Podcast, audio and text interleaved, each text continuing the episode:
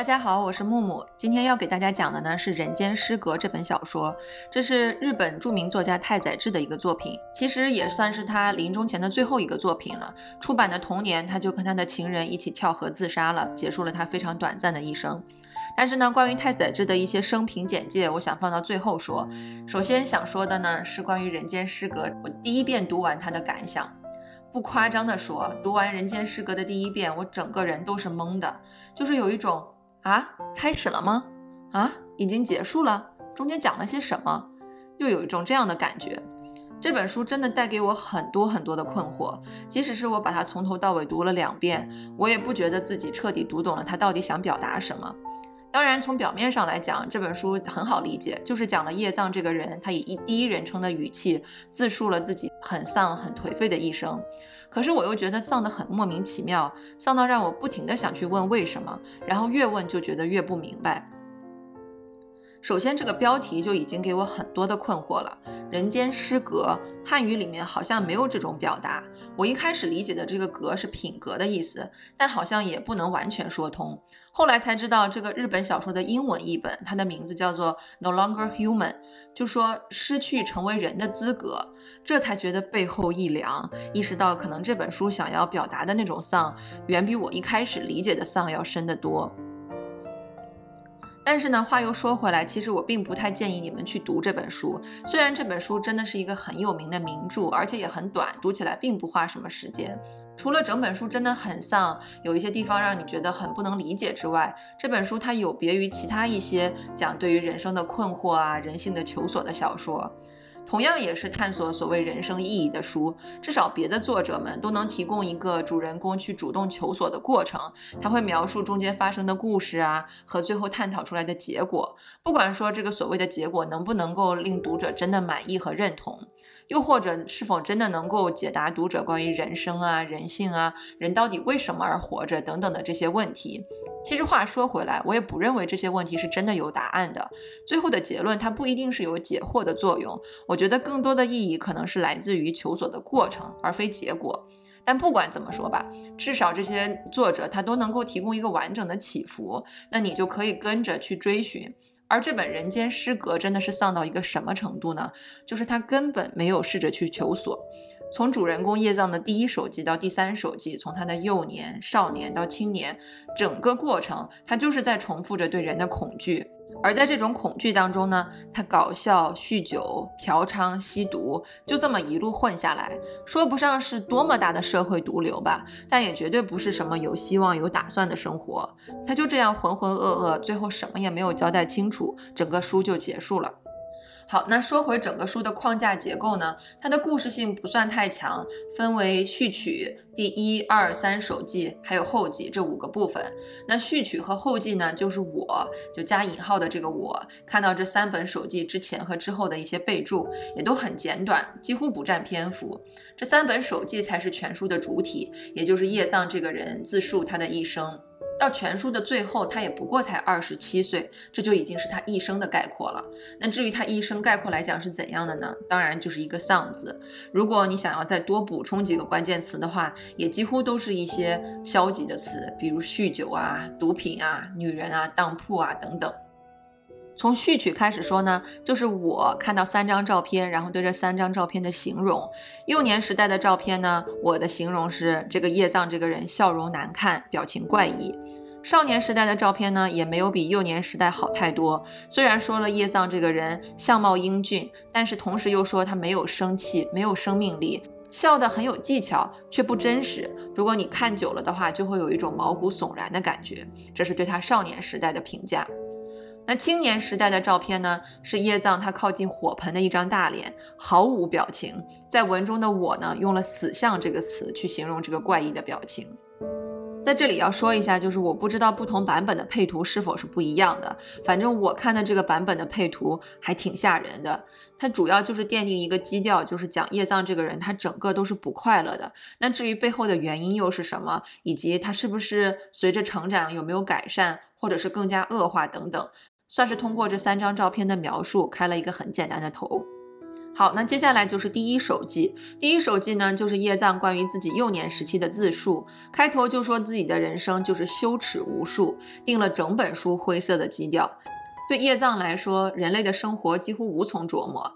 整个手记他都在重复“恐惧”这个词，他在恐惧吃饭，恐惧家人的责备，恐惧人类的各种行为，比如欺骗啊等等。他不理解为什么人能一直有信心活下去，他对人感到害怕、尴尬，不明白人到底是为了什么而满足。那他活在这种不安和恐惧当中，就无法与旁人正常的交谈，所以他能做出的防卫呢，就是搞笑。第一手记其实也很短，比之前的序曲也长不了多少，甚至连他遭到佣人的性侵，却还是容忍了一切这些事情，也都是一笔带过。他花的最大笔墨的地方，反而是一件看上去微不足道的小事，就是他为了迎合父亲的想法，要了一个他不喜欢的玩具，就体现出他没有办法说出真话，对讨厌的事情说不出讨厌，对喜欢的事情也是一样战战兢兢。按照原文的话来说，就是。我缺乏在喜欢与厌恶二者之间的选择能力。到这里就几乎是第一手记全部的内容了。第二手记呢，就是以叶藏辗转的求学经历为一个线索，故事就按照他求学的时间这样进行。首先，他离开家乡，念了一个寄宿学校，然后他在学校里面还是继续的搞笑，也继续着自己内心对于人类的恐惧。只有一个叫做竹一的同学认出来，他那些小丑一样引人发笑的行为，其实都是提前计划设计好的。那叶藏呢就被竹一识破，变得很不安，他害怕竹一会把这个秘密泄露出去。这个时候，叶藏的年纪还算小。按照我的想象，小说应该是以此为开始，然后发生一点什么重要的剧情。然而，并没有。竹一其实根本不是什么重要的人物，后面他也再也没有出现过了。他只是在一个下雨天里面，在叶藏家里跟他有一个很简单的对话，然后他做了两个预言，一个是说你这家伙肯定会被女孩子迷恋上的。另外一个呢，就是他看了叶藏的那个风格十分阴郁的自画像之后，说你将来会成为一名伟大的画家。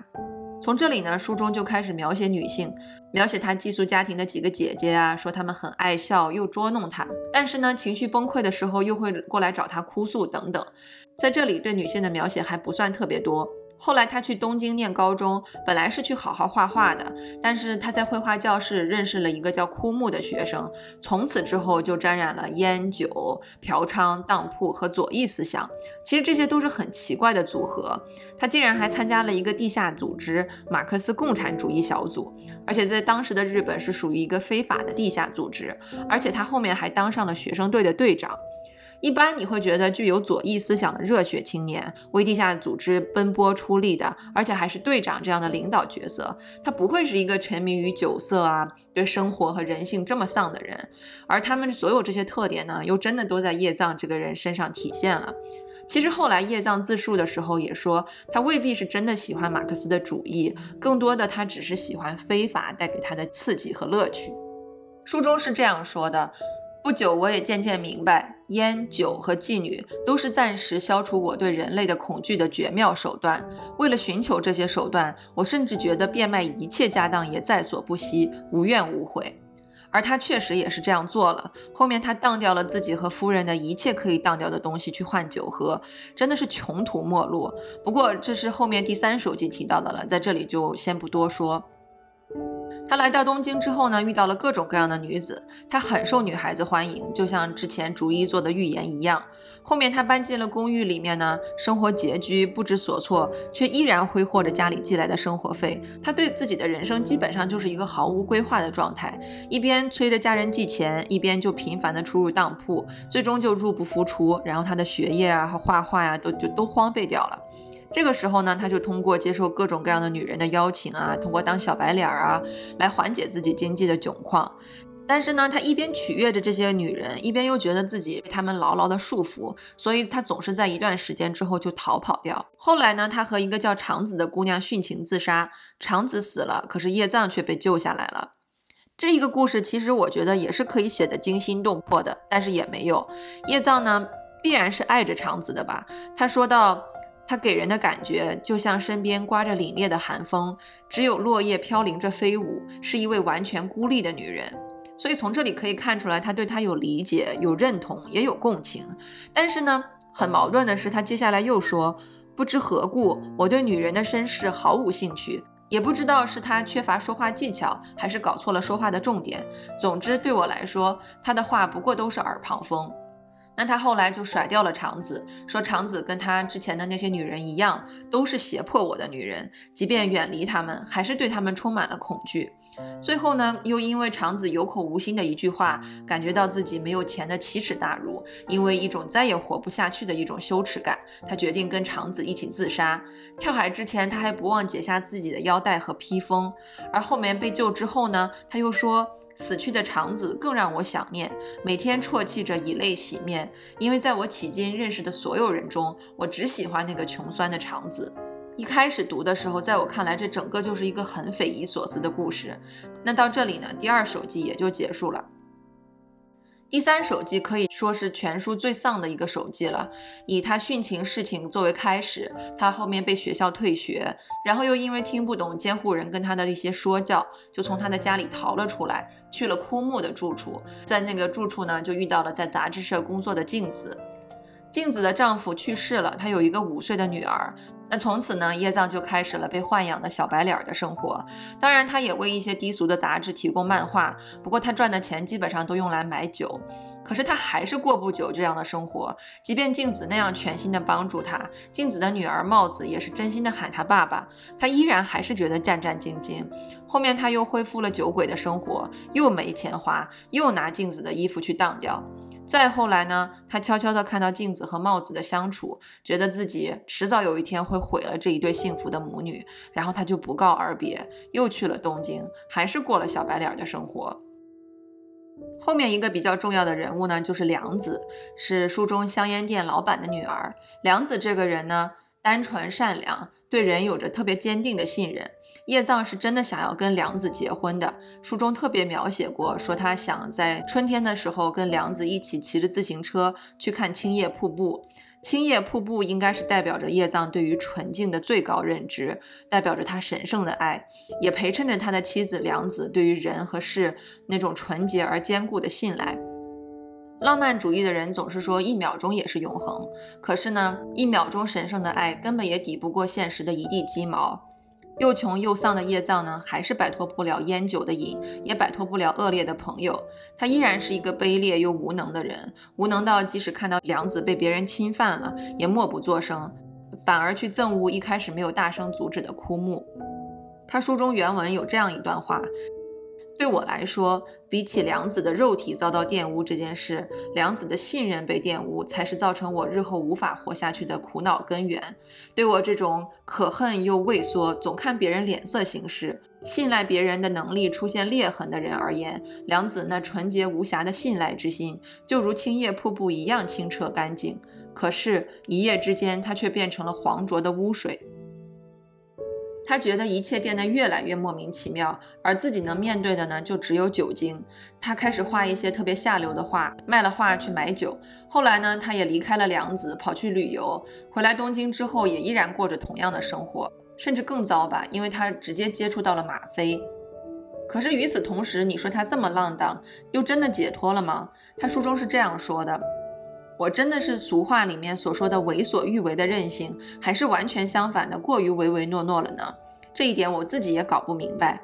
总之，我是罪恶的综合体，只会变得越来越不幸，没有加以防范的具体对策。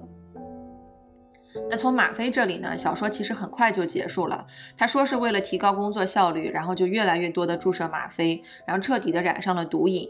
被他的监护人和枯木送去治疗之后，才发现被送的是精神病院。他说至此呢，他就丧失了做人的资格，他彻底变得不再是个人了。后来他被老家的家人接出来，被安置了住宅和佣人，然后就一生破败。至此，全书结束。这个时候呢，他也只有二十七岁而已。后面的后记也很简短，主要也就是我关于人是怎么样就变成了一个废人的讨论，但是也只是一个很短的讨论而已，没有答案。因为《人间失格》这本小说是一个自传体的小说，我本来还以为太宰治的一生也是这么丧的。但书的后面呢，附上了太宰治的年谱，这个年谱非常详细的介绍了他一生办过的刊物啊、发表过的作品啊、参加过的学生运动啊等等，其实真的是硕果累累。而他也确实毋庸置疑是日本著名的文学大师。此时你再想到叶藏是太宰治自己的化身，又会觉得有点不可思议。可能话又说回来，文学作品硕果累累和内心颓丧、失去做人的资格，可能也不是矛盾的吧。